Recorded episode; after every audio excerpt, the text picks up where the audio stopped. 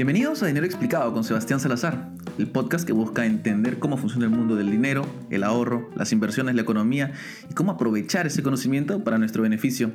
Por ello es que vamos a conversar con expertos, economistas, emprendedores, políticos y más.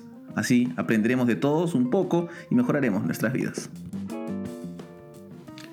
Bienvenidos a Dinero Explicado con Sebastián Salazar. El día de hoy nos acompaña Carlos Adriancén Cabrera. Él es decano de la Facultad de Economía de la UPC, además de ser un economista graduado de la Pontificia Universidad Católica con estudios de posgrado en Economía y Negocios en las universidades de Boston, donde ha sacado un máster en Economía en la Universidad de Quebec, donde tiene un MBA y un programa de Management en Pittsburgh, en la Gerencia Macroeconómica de Reformas, también, en este caso, del Harvard Institute de International Development. Es Senior Fellow de la Escuela de Gobierno además de esa universidad y doctor de Administración y Negocios en la Universidad Politécnica de Cataluña. Ha escrito una buena cantidad de artículos técnicos y periodísticos sobre justamente problemas económicos y de gerencia. También es profesor honorario del Colegio Mayor Presidente de la República y ha recibido la condecoración Hipólito Unanue del Ministerio de Economía y Finanzas del Perú. Con Carlos vamos a conversar sobre la coyuntura económica, de qué manera nos afecta todo lo que ocurre en la política, la política económica y cómo se ve en el mercado laboral, cómo se ve la demografía y el impacto hasta que ha tenido el ingreso de una buena cantidad de chilenos a nuestro país. Él lo ve como positivo en el largo plazo, pero claro, no descarta que vaya a haber ciertas, digamos, fricciones al inicio. En cualquier caso, esta es la conversación, un poco desordenada, pero hartamente interesante y entretenida. Acá lo dejamos con Carlos Adriansen. Bienvenidos. Tiene explicado llega gracias al apoyo del BCP decano de la Facultad de Economía de la UPC. ¿Hace cuántos años eres decano de la facultad? Ocho años. Ocho años decano de la Facultad de Economía de la UPC. nos va a contar un poco cómo afecta básicamente la economía, esos números que a veces vemos que suelta el INEI, eh, que cómo nos afecta día a día y de qué manera podemos mejor navegar un poco la coyuntura. La mayor parte de la riqueza que acumulamos en la vida, el nivel de vida, incluso la mayor parte de las utilidades de las empresas, es refleja del entorno. Esa es mi tesis doctoral, pero enfocada a los bancos. Los bancos fundamentalmente determinan sus eh, eh, rentabilidades desde los años 80 a la fecha en función al entorno macroeconómico. Importa la regulación, importa el manejo interno, la concentración solo en un indicador es relevante, en otro es irrelevante. Pero el entorno macroeconómico determina la suerte de los bancos en este ejercicio y en la vida cotidiana de nosotros eh, indicadores básicos son determinantes de cuánto podemos hacer en la vida. Con inflación alta, te robaban los depósitos, te robaban las jubilaciones, se postergaban las inversiones, los negocios se tenían... Ahí convenía prestar, pues, ¿no? Ahí no solo, no, en... en la inflación... No convenía prestar. Más bien al revés. Convenía, convenía prestar la plata que te daban otros. Porque tenías que prestar, prestar a una tasa de interés en el sistema formal negativa, por tanto ibas a beneficiar al que le diera plata, pero te llevabas casi todo lo que te daban como depósitos. Con una tasa de interés negativa del 60%, tú tenías que devolverle al depositante al año 40. Ya, pero estamos hablando de muchas cosas muy complicadas. Tasa negativa, macroeconomía, que todo se determina y que no podemos hacer nada. Estos economistas somos... No, tu pregunta es muy concreta. Ok. ¿Qué miraría? ¿Qué miraría? La marcha de la economía, inflación, me importa el crecimiento. ¿Cómo, ¿Cómo nos afecta la inflación día a día, digamos? Te roba una inflación alta. Si tienes, como tienes en el Perú, los ahorros en las AFPs, básicamente en la plaza, en instrumentos, que no importa qué moneda estén denominadas, en estados financieros que están en soles, puede ser licuada por una devaluación. Okay. inflación O sea, cuanto más sube la inflación, menos dinero recibimos en el futuro, digamos. Menos valen tus ahorros, menos vale tu casa, más incertidumbre hay en la economía. Si se te ocurre hacer un bonito negocio en una playa de, la Costa Verde, con eso que tienen una rentabilidad informal del 100%, la inflación te va a robar la mayor parte de la utilidad. O sea, es como un impuesto. Es un impuesto, básicamente, con el cual el, el gobierno se financia. En los libros de texto, cuando decimos ¿Cómo se financia el gobierno? Si el gobierno se financia cobrando de impuestos o eh, cobrando de... En el Perú hay otras dos fuentes de financiamiento de las que nunca hablamos, salvo en la UPC o a dos o tres profesores. Y es, además de endeudamiento y además de impuestos, tú puedes emitir moneda. Claro. La maquinita, la, llamada maquinita los 80. Se llama impuesto inflacionario. Y otra forma es, le robo el negocio a Sebastián. la expropiación. Le quito su sus fondos y crean una empresa pública. Ahora, pero eso no, se ha, eso no se ha visto hace bastante tiempo. Por supuesto que lo ves en este momento. El gobierno recauda 5% del PBI en ventas de empresas públicas que solo sobreviven porque tienen licencias monopólicas. Okay. O sea, la expropiación es el inicio, pero como ninguna de estas empresas, ni el Banco de la Nación, ni ninguna otra empresa pública funcionaría sin subsidios, requieren subsidio del Estado. Entonces te saca plata con impuestos, te saca plata con endeudamiento que vas a pagar mañana, te saca plata con licencias monopólicas o empresas públicas y por supuesto te saca plata con la maquinita. Y eso, si lo sumas hoy día, equivale grosso modo a un tercio del PBI. O sea, más o menos un tercio del PBI es robado, digamos. Es, robado por el Estado. En, en, realidad la política fiscal se basa en una regla tácita. Gasta todo lo que puedas. Por ejemplo, en la época de post-velasquista reciente, con el primer gobierno... Que se, acerca el, el, aniversario, ¿no? Llegaste a ser Cuba. Sí, claro. Como Cuba, este, eh, el Estado gastaba entre el 65 y 70% del PIB. Como Cuba, hoy. Éramos en esa época. ¿Y cómo lo financiaba? Impuestos eran menos, endeudamiento era menos, inflación era un montón y empresas públicas también. Okay. Entonces, de todo eso es, en, en, español sencillo, lo que el Estado te puede robar. Ahora, hoy por hoy, aún así, teniendo en cuenta, por, ya sabemos por dónde nos pueden bolsiquear, digamos así, las cosas están mejor que en esa época.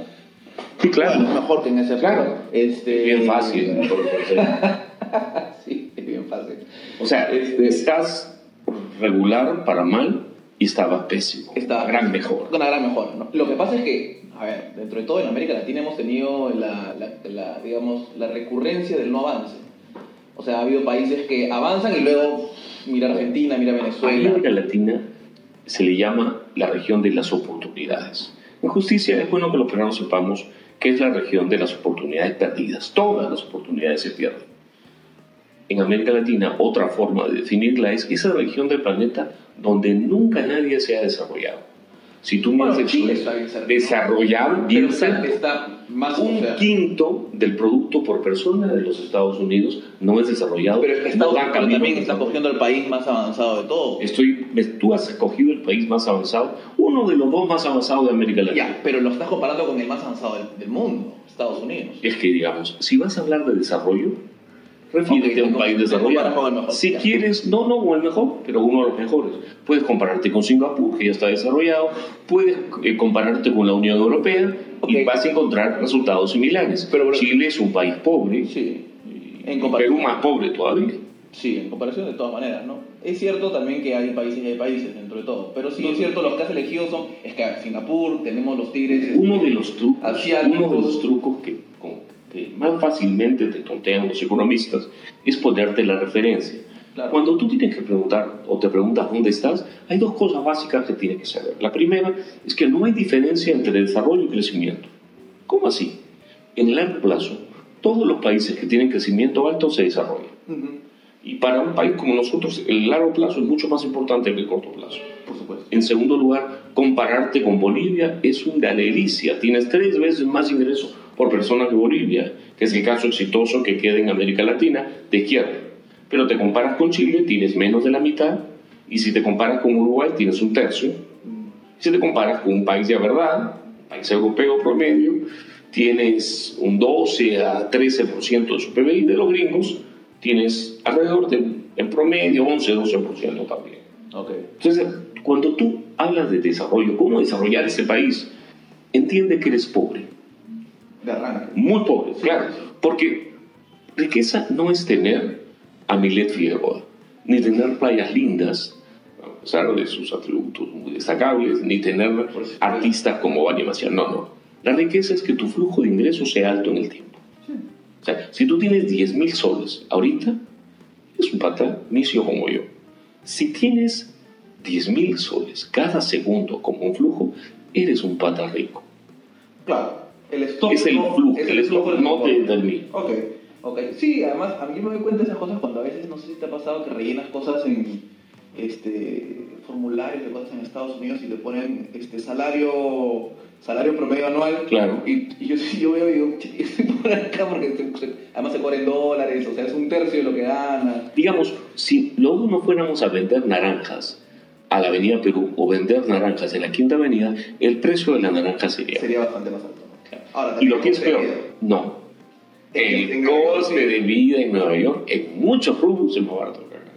Ok, eso podemos hablar. No en el cuarto, el cuartito te va a salir caro. No, el cuarto vas a morir. Te tienes que ir a Maryland y ya ves cómo trabaja un pianito en un sitio y ahorras y tienes un lindo apartamento, pero trapeas en el edificio. Ahora, en el Perú específicamente. Este, Con papeles, por supuesto. Por supuesto. Eh, en el Perú específicamente hemos visto en los últimos años claramente que las cosas han bajado. La, la velocidad a la que crecemos se ha reducido, digámoslo así tenemos un, justo ayer estaba viendo un, un mapa, unas sí, estadísticas de cómo hemos reducido en, libertad, final, en libertad este, económica del Fraser Institute, justo durante el quinquenio de Villantumala. Así es. Eh, pues o no, veamos, eso ya queda para otro decirlo. Pero aún así se ve que el Perú crece, claro, y nuevamente el problema es la base comparativa, ¿no? El Perú crece igual que América Latina o sobre el promedio de América Latina. América Latina, digamos, tiene Venezuela, tiene Argentina, entonces te va... No, aquí es no caer en mitos. El Perú es lo que se diría en el lenguaje coloquial tres cuartos de pollo. No es un país de ingreso medio. Cuando te dicen que es un país de ingreso medio, lo entiendo como un acto de generosidad. El PBI promedio de América Latina es el PBI promedio mundial. El promedio de América Latina es un medio pollo, o sea, un país de ingreso medio. En el Perú nosotros somos dos tercios del promedio sudamericano. Técnicamente somos tres cuartos de pollo. Claro, pero la velocidad de crecimiento es mayor. La velocidad de crecimiento ya se estancó. Los electores peruanos, los dueños de la fiesta, eligieron un señor que ofrecía crecimiento con equidad, que decía que el crecimiento no era su prioridad era un gobernante de izquierda. Los gobernantes de izquierda son básicamente exitosos porque reducen la inversión privada. Para ellos la inversión privada es una maldición. Y Humala fue tremendamente exitoso. Desde el 2013 al 2017 hemos tenido cuatro años de caída consecutiva de la inversión privada. Hoy el PBI es distinto, el, Perú es distinto. Lo que puede crecer en los próximos ya es distinto, es menos y el nivel de desarrollo de recuperación. Para hacerlo corto, en los 30 éramos 26-27% del PBI norteamericano de la época. En los 90 llegamos algo a ser algo menos de 5, a principios de los 90, después del gobierno de Apple Izquierda Unida. Hay que, recordarlo, porque el no existe Apple Izquierda Luego viene una recuperación de 5% que llega a 11%. Eso se detuvo hace 5 años. El Perú es un país estancado en términos de desarrollo. Pero si tú ves el PBI por persona en términos reales, el valor absoluto, vivimos un poquito mejor. Nunca hemos vivido mejor que hay cifras. Desde mil, si tú ves el PBI de 1900, nuestros abuelos eran bien vicios. Sí, claro. Si lo ves en términos per cápita, también hay una mejora, pero en términos de desarrollo, en los años 30, las personas que vivían en esa época eran mucho más desarrollados que nosotros ahora. Claro. Ahora, nosotros tenemos el beneficio de la tecnología y todo eso que, dentro de todo, más allá de que se puedan medir y comparar las cosas, nos ayuda, digamos. Yo no, podría estar, yo no podría estar haciendo eso. Tu observación es tremendamente optimista. Por supuesto que es optimista. Y yo estoy totalmente de acuerdo contigo. El futuro es mejor. A quien escuche este podcast, le voy a decir que los accesos van a venir mejorando a niveles que hoy día no podemos manejar, que van desde servicios médicos hasta servicios educativos y hasta parejas vamos a tener accesos impensables. Pero si miramos a los países ricos, nos vamos a sentir mal. Siempre. Porque el techo va a estar un mucho más alto. Y no siempre. Hay países, tú citaste a Singapur, Australia, que en cambio han acercado el techo y lo tienen sobre sus cabezas, se desarrollaron. Y cuando yo hablo de economía, siempre recuerdo eso. A mí cuando me dicen que bien estamos, oye, Cholito, tienes seis años estancados, sí tienes algo muy destacable, una inflación por debajo de la internacional, pero no te estás desarrollando ya que tuviste, o ya en tu mala fue un gobernante de izquierda exitoso. Salió rico, aumentó el peso del Estado y mató el crecimiento de la inversión privada. Eso es lo que hacen los gobiernos de izquierda. Para eso los electores votan. Ahora, este, este gobierno, y no, no tampoco es entrar en, o tal vez sí, en política económica, este gobierno tenía más bien la, la chamba... Soy profesor de política. Por eso digo, por eso entremos más bien, más que política, digo, política económica. Este... yo, yo, voy a estar feliz con tu candidez, pero a mis alumnos en privado les digo que un curso de política económica es un curso de política.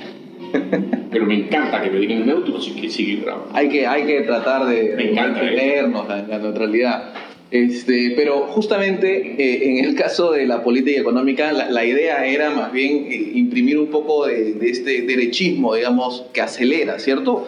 Se prometía 5%. Ese 5% inicial, sí, vamos a crecer al 5%, luego se volvió 5% hasta el 2021. Y ahora es para el 2021.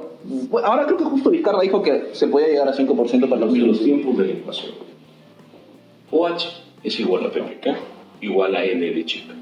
Son la misma cosa Incluso en Vizcarra veo un gabinete mucho más izquierdista que los de Humala y los de PPK.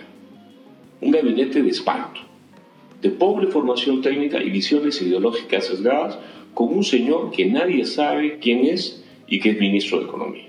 Y que es en absoluta minoría en un gabinete donde, según se comenta por ahí, todos hacen lo que les da la gana por aumentar el tamaño del Estado y aumentar cargas sobre los privados. Este es Matificano. Ahora, Ah, tienes a, tienes a Hugo está vice, ¿no? ¿Ah? Hugo Perea que está de vice ahí. No, Hugo Perea es una persona muy inteligente, por la cual tengo la menor opinión. Al ministro no lo conozco. Ok. Pero puedo yo. Pero es un, es un, es un ministro, es un funcionario de carrera. Es un funcionario público. Que acaba de llegar, el caso del señor Perea, que merece el mayor de Yo hablo de la política económica. Y la política económica es la misma. Yo hace mucho tiempo soy eh, criticado por ellos, me dice, tú criticas a la política, si no habla de las personas. Yo no hablo de las personas, a menos que pueda hablar bien. Ah. Puedo hablar del señor Pérez diciendo que es un buen técnico, una buena persona. Pero bueno, regresando un poco al piso, al suelo. Este, estábamos tratando antes de darnos este discurso macroeconómico que terminó en política, este, tratando de, de, ver un poco, a ver, el lado optimista de la cuestión. Uf, el lado optimista lo transmito el nivel de vida pero del Perú tiende a mejorar de manera sostenida en las próximas décadas, salvo un inconveniente que parece que lo estamos paliando. Después voy a hablar del inconveniente. O sea, las cosas van a mejorar. Accesos, el nivel de consumo de la gente va a mejorar a pesar de los peruanos. Ok. Incluso con todas las torpezas de política que se vienen haciendo en los últimos seis o siete años. A pesar de eso, pero siempre ha, sido, siempre ha tenido... Porque el Banco Central está dando la talla y está metiendo una inflación baja. El Ministerio de Economía, para mí hace rato, tiene nota negativa. Y hay una sucesión de retrocesos en función a lo que se hizo en 1990, lo cual explica por qué no aprovechamos el FLC con los Estados Unidos y por qué crecemos mediocremente. Porque en crecimiento de 3% en promedio no va a haber gran mejora de clase media ni gran eh, reducción de pobreza. Va a haber un estancamiento que puede ser cargo de cultivo o para que en algún momento pongan de candidato a la presidencia a Sebastián Salazar y tengamos un presidente de primera con noción de hacia dónde ir, o elijamos a Zumba o a Tongo o a la señora Verónica, que era secretaria de la señora Radín y le apuntaba todos los votos. Ok, pero eres optimista, ¿no? Soy optimista porque lo bueno es mayor que lo malo en este caso. Pero hay un inconveniente del cual no he hablado. La semana pasada estuvo en Lima un, tipo que es un sabio, un tipo no ha parecido en español, un sabio. De hecho, tiene uno de esos escasísimos premios, premios de Alfonso el Sabio por su contribución intelectual. Es un geógrafo, según él, es un demógrafo experto en tema de envejecimiento de la población. ¿El del IE? El del IE. El sí, instituto, instituto de la Empresa. Exacto. El señor Puyol. El señor Puyol, antes de estar en el Instituto de la Empresa, ha sido vicerrector, y rector por casi una década de la Complutense. También ha sido autoridad de la Segovia. Y como él dice, es fundamental, pero no está prometiendo, que un académico tenga experiencia administrativa, solo que yo le pregunté, de Cholo, qué bonito que tengas experiencia administrativa, pero ¿cómo así publicaste 200 artículos en revistas indexadas y 18 libros? En pocas palabras, es un intelectual de polenta con alguna experiencia administrativa, pero él nos recordó algo a los peruanos. En este momento, la población mayor a 65 es 6% del PIB. Y en pocos años va a llegar a 10. En ese momento, vamos a ser un país con población envejecida sin bono demográfico. con eso configuras el peor, el más infame y el más destructivo de los escenarios demográficos. Una población vieja y pobremente educada. El infierno, una bomba de tiempo. El grueso de la gente no va a tener nunca empleo. ¿Te imaginas lo que va a elegir? Pero Dios es peruano. No solamente alineó todos los resultados para que un equipo regularón vaya al mundial, para felicidad de nosotros los peruanos, que hemos sido la mejor barra, sino también nos ha mandado un millón de venezolanos. Considerando lo, lo, coladera que es nuestra frontera, vamos a llegar a ese millón. ¿Qué ha venido de los venezolanos? No ha venido sus pies, pero sí están viniendo un montón de técnicos. Y un montón de profesionales también. Jóvenes, técnicos. No voy a hacer comentarios sobre la calidad de la academia venezolana.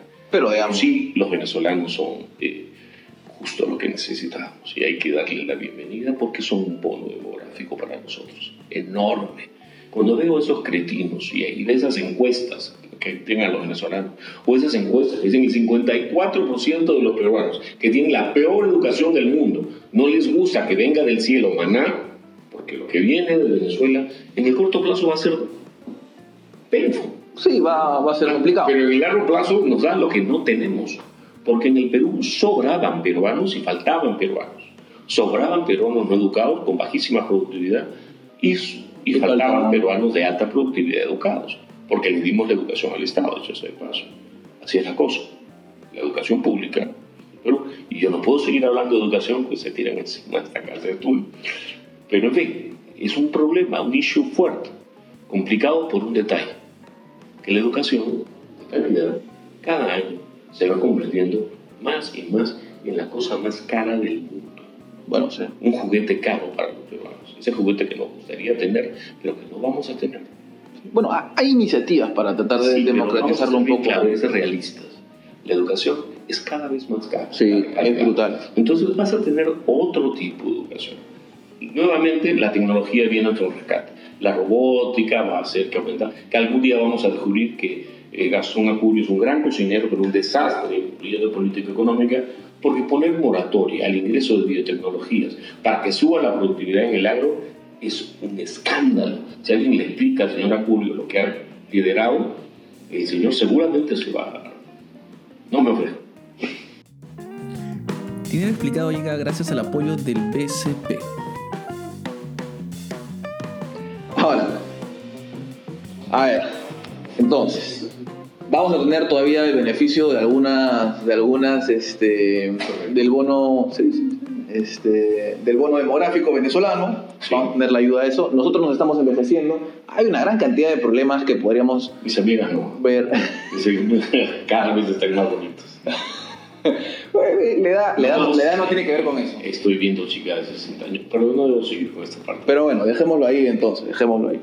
Eh, en cualquier caso, teniendo en cuenta lo, desordenado que hemos tenido hasta ahora la conversación, vamos a ir a una pregunta que va más que a ordenada para tenerlo en, en, eh, entre nosotros. Y es que claramente te apasiona la economía. Claramente, no, si te doy un micrófono no paras. Este... Pero yo no los tengo a todos tus colegas, los tengo, te tengo a ti, te tengo acá. Entonces mi pregunta va, ¿cómo así, en, qué momento te das cuenta de que querías dedicarte a estar entre optimista y cascarrabias en la economía? Yo lo tenía muy claro. Ok. Cuando tenía 13, 14 años, tenía una bonita colección de libros de psiquiatría. Me apasionaba eso. Luego me cayó un libro de biología, de Luria. Y me puse a leer sobre biología y bioquímica apasionadamente. Así que terminé siendo yo eh, entré a una universidad nacional de provincia. Yo soy Iqueño. Pero me ofrecieron una beca en una bonita universidad. En esa época tenía mucho. Y todo estaba muy bien. Y había dejado de vivir en Ica, me había movido a Lima por cuestiones familiares. Y eh, mi hermano me dijo, ¿por qué no estudias otra cosa? Ah, estabas en biología. Sí, yo estaba, ya estaba en medicina.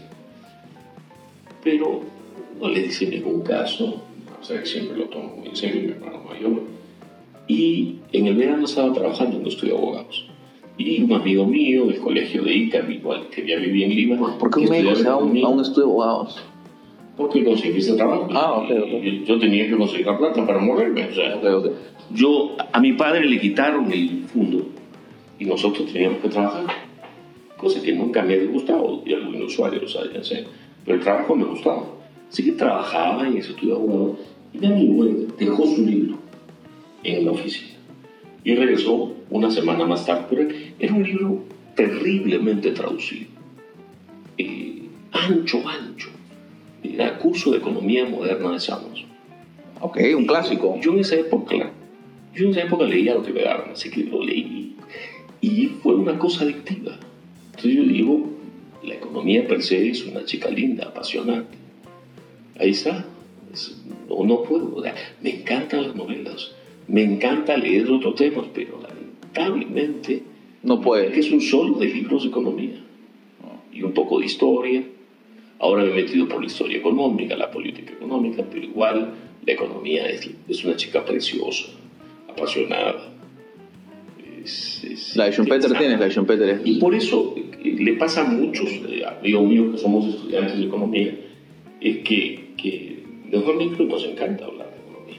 Claro, por supuesto. Además, hay, hay en econo- los economistas suelen tener una especie de, de- Es como casi un síndrome. Porque te voy a explicar por qué. Tienen una onda media de ingeniero a veces. Que se van entre un lado y otro. Yo sé que hay más austriacos que hay menos Conoces austriacos. a un señor que no tiene grado de economista es uno de los mejores economistas. Sí, por supuesto. Está en medios, pero y alguien diría que es un ancla televisiva, pero fundamentalmente es un economista filósofo. Sí, sí. Su biblioteca es envidiable. Bueno, el, el- el economista es un poco como un cura.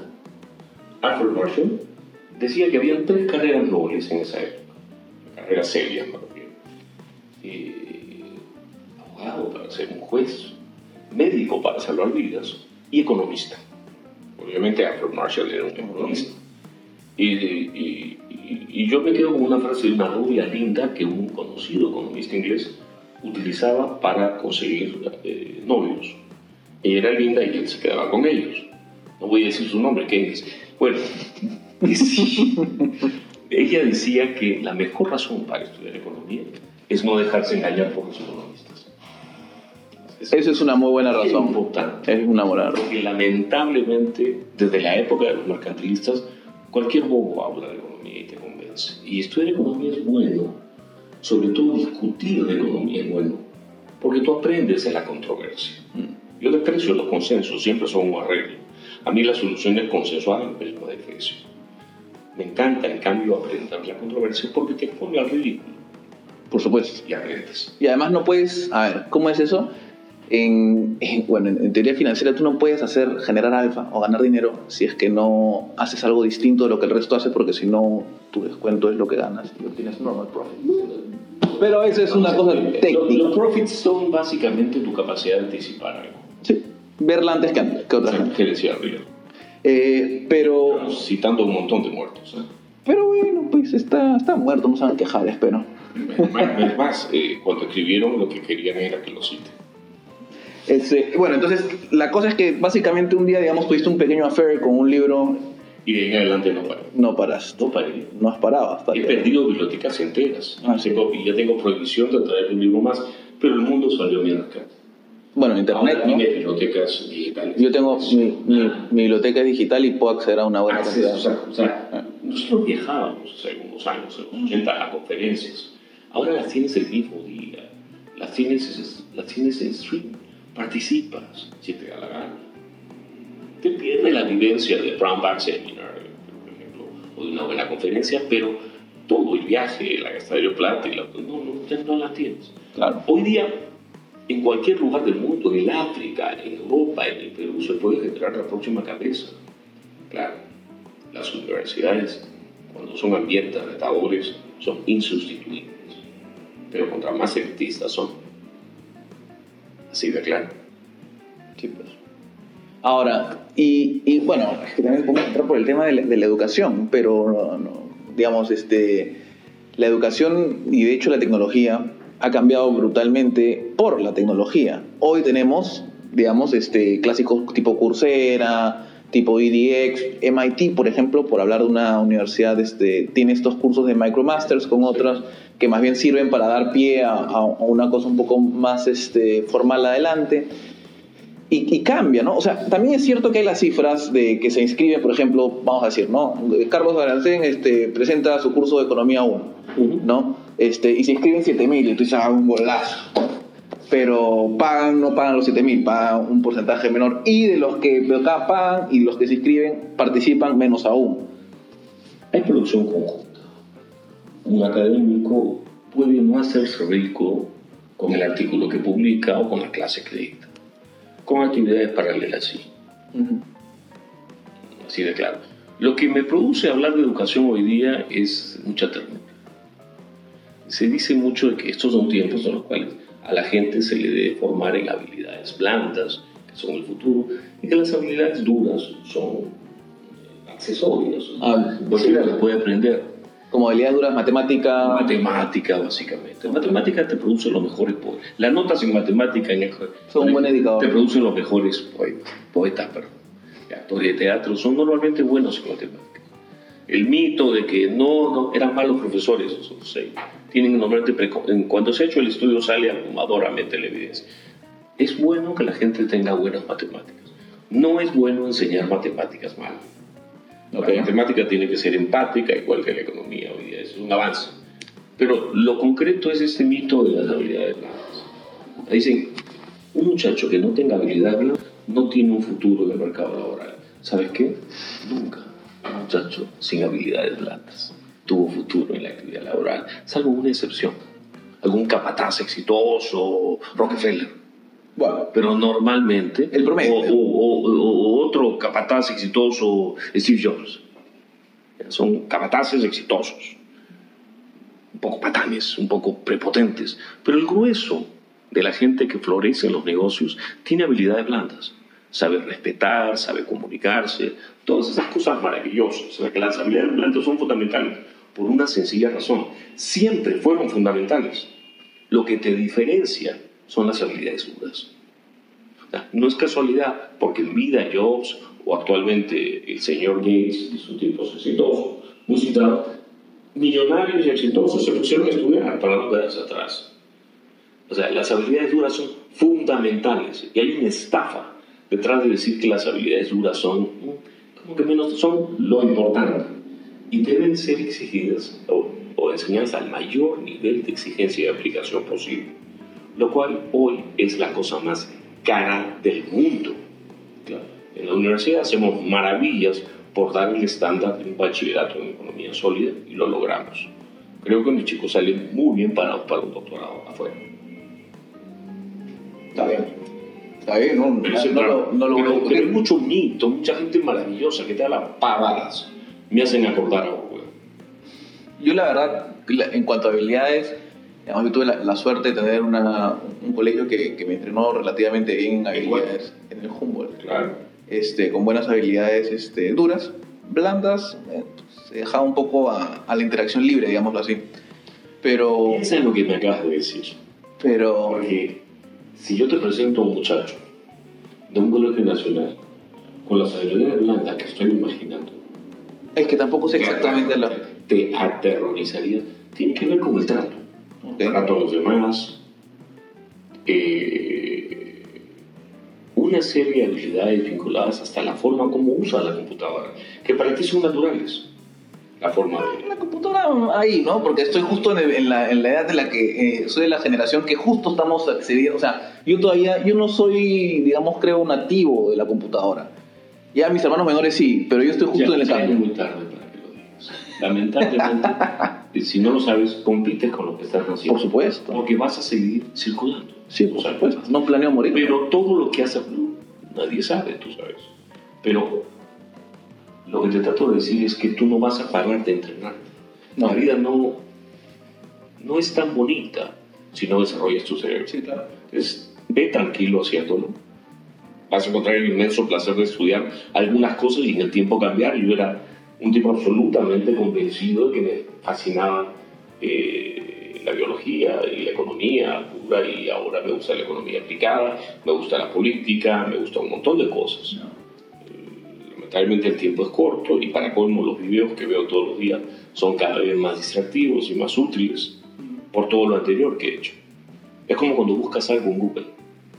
Cualquiera dice, eh, ya no requieres educación, porque vas a Google y encuentras para qué. El 99% de las cosas que encuentras en Google académico es basura. Por eso te tienes que entrenar. O sea, para saber qué Para no para engañar Sí, claro. economistas, ingenieros y demás.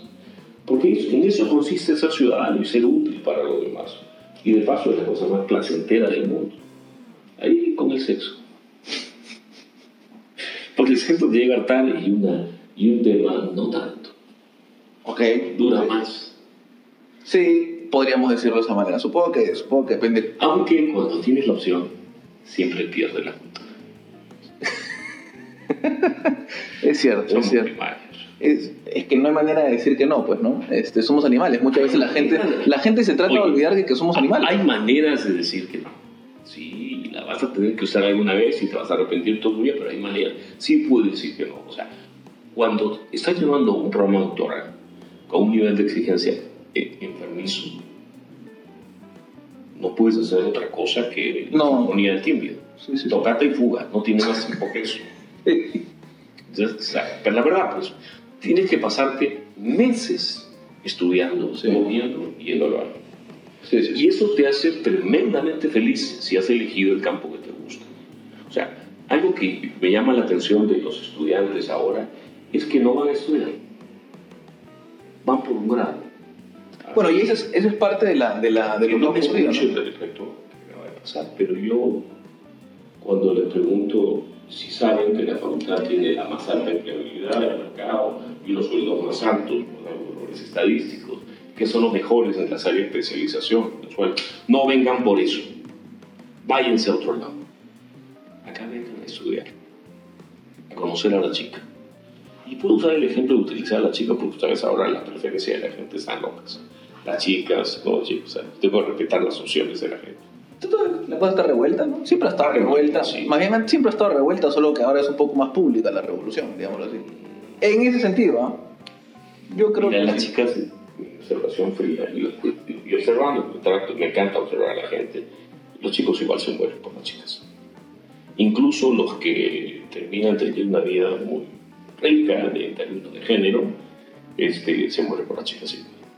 Lo malo es cuando no aceptas que las chicas son lindas, es como que explosiones interiormente, te, vuelves más genial, las odias, pero la primera que pueda caerse.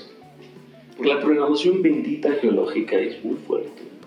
Es- o sea, estamos programados de alguna u otra manera. Pero bueno, regresemos a economía porque nos estamos viendo a biología, nos estamos viendo a sociología un poco universitaria, este, que de hecho es algo interesante dentro de todo. Fíjate, cuando un economista en su vida profesional es una basura, es corrupto, es inepto, es el peor tipo, en su siguiente vida, según sabe uno, va a ser sociólogo. La sociología, sin embargo, ha tomado mucho de, de economía. Henry Baker es padre de la sociología moderna y es un economista fuera de toda proporción, es un tipo brillante, poco, o sea, es extraordinario. Pero bueno, regresando un poco entonces a la economía, regresando un poco a lo... a- vamos tratando de resumir un poco. A ver, el futuro es positivo, estamos estancados, pero el futuro es positivo. El futuro para nosotros individualmente va a dar un nivel de bienestar que esto no podemos anticipar. El Perú no va camino al desarrollo, para nada. Salvo un accidente impensado, que desaparezca la mitad del planeta, el Perú no va a ser desarrollado. No está haciendo nada relevante por hacerlo, entendamos. Pero el lado bueno es que, que ustedes puedan ir al mundo desarrollado, va a ser más fácil. También se va a dar el caso que la diferencia de nivel de vida entre las regiones y ciudades del Perú va a profundizarse. O sea, tú dices, y justamente por ese lado está yendo, que la desigualdad que existe actualmente dentro del Perú eh, expresa Va a aumentarse. va a aumentar. cada vez más la productividad de la gente más educada va a estar muy por encima del resto. Si tú dibujas el nivel del Producto Per cápita de un europeo o de un norteamericano un sudamericano, el gráfico es cada año la diferencia de nivel de vida es mayor. Por eso cuando veo a tontos decir hay que detener la migración venezolana eh, en nuestras coladeras llamadas fronteras, me muero risa. porque frente al empuje del ser humano, aquí cerquita, no hay límite. Tampoco va a haber forma, por más muros que haga el señor este, Trump, quien además tiene un severo problema. Su, su tasa de fecundidad no le permite reproducirse en Norteamérica y necesita desesperadamente de ti, de tus hijos y de todos. O sea que eh, es como la guerra con Chile. La guerra la ganaron en el 79 los chilenos, pero ahora el Perú está conquistando Chile, cada vez sabemos más de lo nuestro.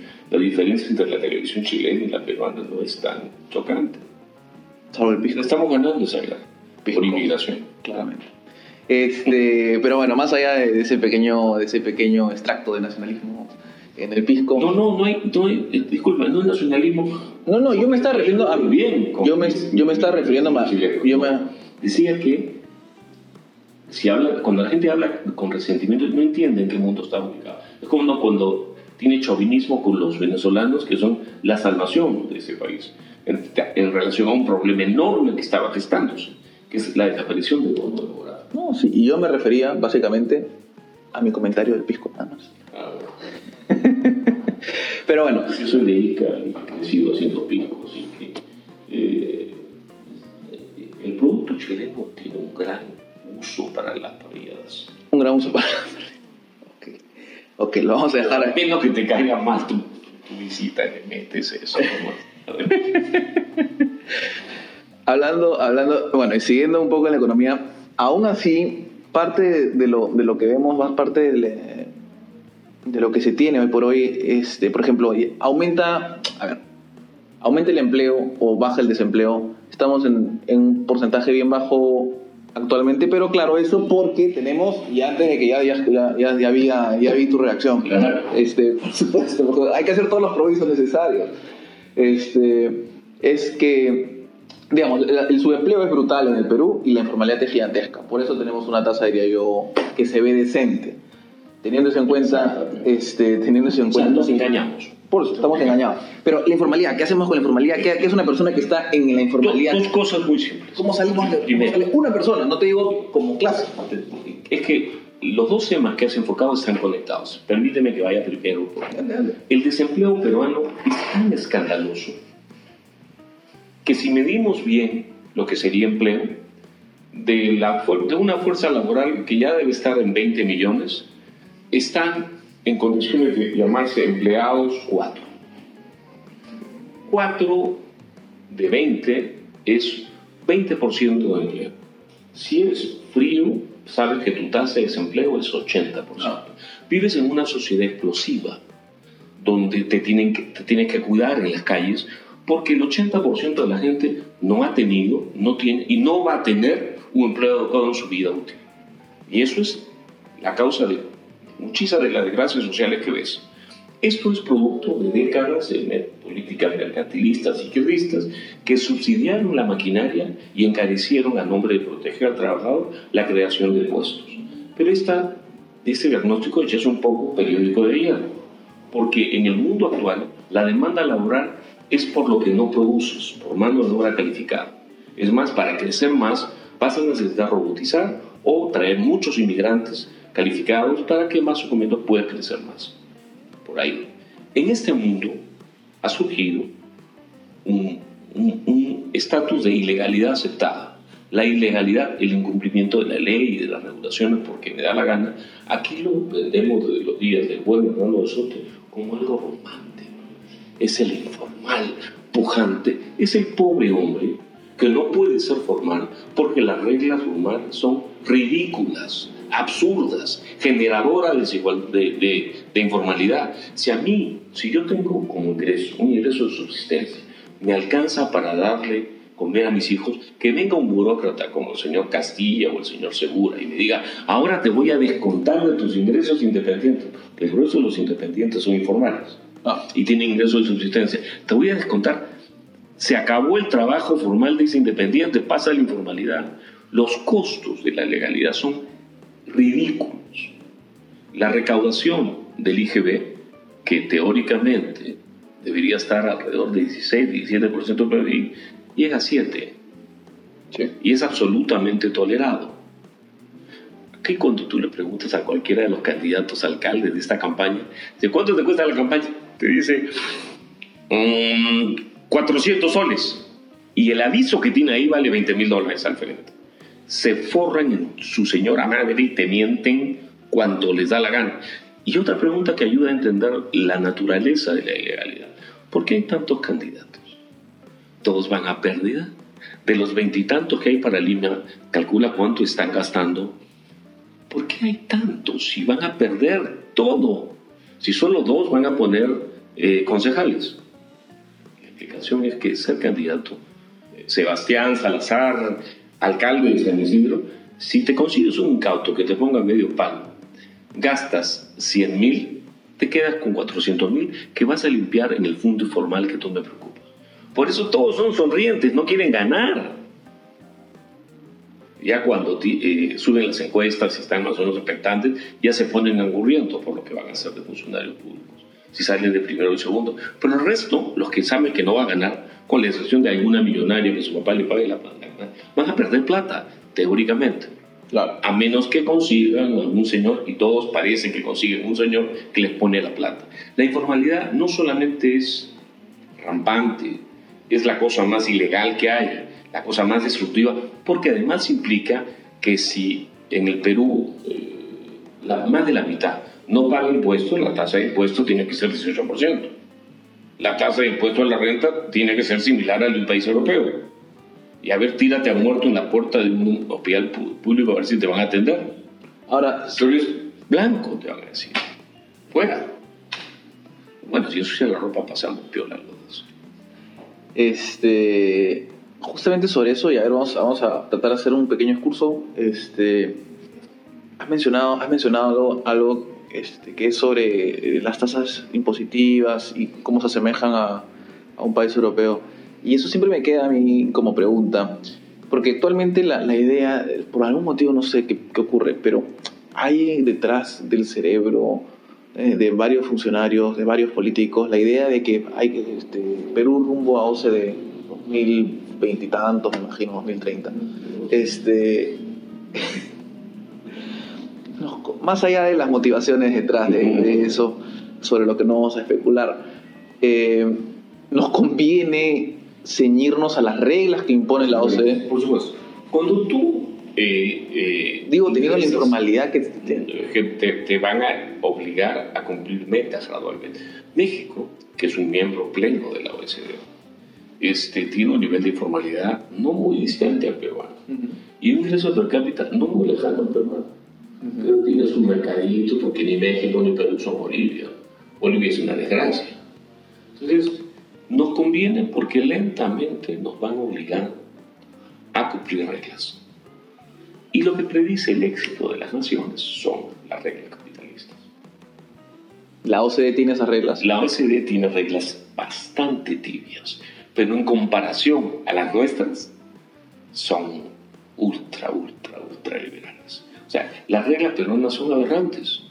Aquí prohíbe la flexibilidad laboral, prohíbe la incorporación de biotecnologías al agro. La, la, gran esperanza del señor Vizcarra, que tiene muy malos asesores, es aumentar el gasto público este año como de lugar, para tratar de llegar al 28 de julio. Y eso implica tres años perdidos bajo su gestión. Para 28 de julio de, 2021.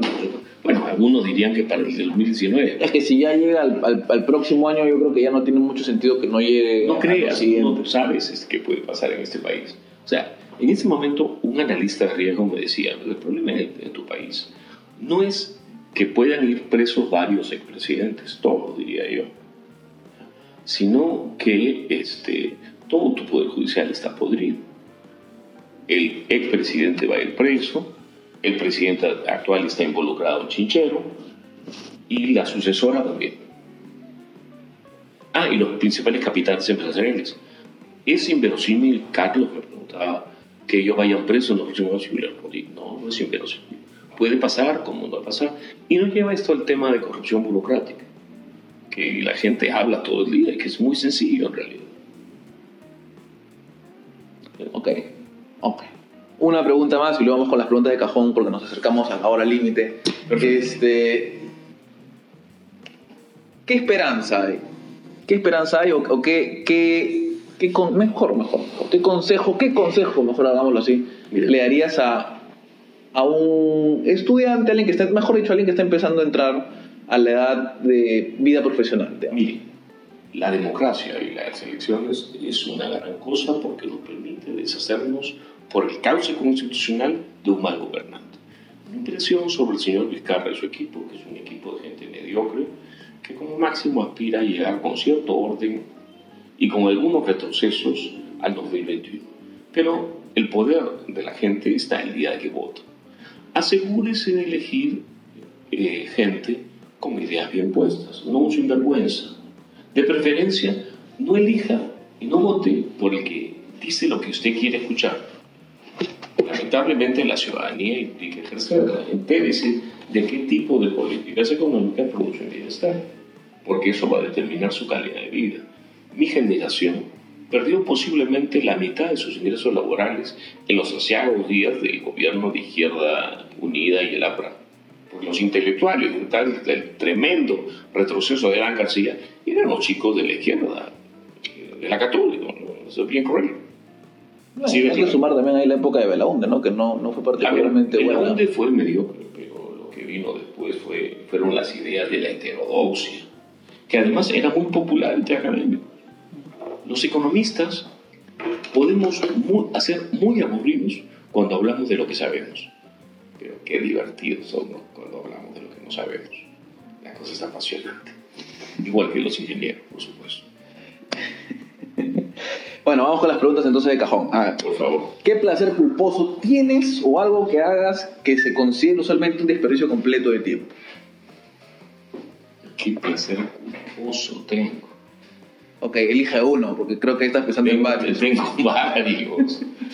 A ver, este, tengo un placer raro. El día que termino de pagar la, la regularización, regularización de impuesto a la renta, soy un hombre feliz. Me están sacando los ojos, pero no puedo dormir sin cumplir mis compromisos.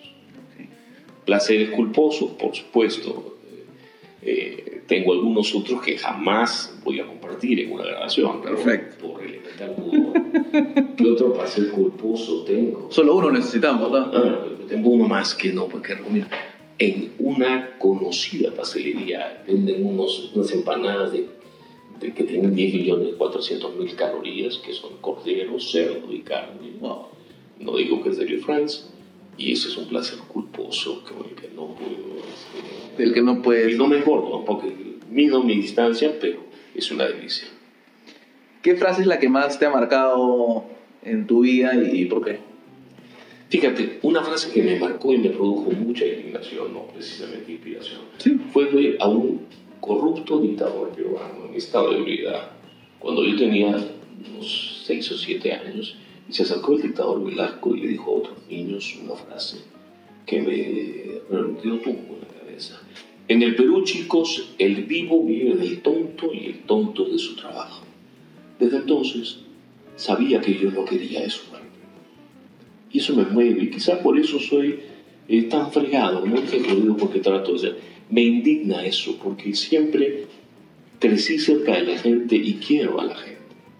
Y me revienta eso parafraseando otra frase que ya no es tan importante, entre esos tipos y yo hay algo personal. Y parafraseo a este eh, catalán cerrado. Entre ellos y yo hay algo personal. Me gustaría ver ese país desarrollarse, no mejorar. ¿A quién vivo o muerto admiras más y por qué? Admiro mucho la pujanza de Milton Friedman era el hijo de lo más bajo de la, del estrato social norteamericano y fue el economista más brillante, el polemista más destacado que yo he estudiado. Y ese tipo desproporcionadamente útil para la sociedad que vive. ¿Algún momento en tu vida que, que te haya definido? Que digas, digamos, a partir de ahora soy Carlos Arancén bueno, a los 12 tenía claro quién era yo. Me acuerdo bien, a los 12 años. Era un bicho raro en la provincia, no me gustaba matar pajaritos, me gustaban los grillos desde chico. Sabía que por ahí estaba la cosa. Ah, me encantaba la música, pero no tenía mucho. Para eso cuentan una historia que si quieres te la digo, que dicen que este, cuando tenía 7, 8 años era un niño muy bueno yo, pero muy bueno, iba a misa y, y cumplía mis mandamientos. Así que, y esto es una invención, eh, eh, escuché un día estaba solo en la plaza de Almadica, no había nadie, y Carlitos, mira, no hay nadie. Carlitos, soy yo, el Señor. Y yo dije, pucha, ya me salió el lado cabrera, ¿qué pasó acá? pero seguía hablando, pero ya no te hagas el cínico, pídeme, como eres un buen niño, te voy a pedir, este, ya no tenía siete, tenía ya once, doce. Bueno, señor, ya que me lo pides, sí quiero pedirte algo. La verdad me va muy mal con las chicas, ninguna me hace caso.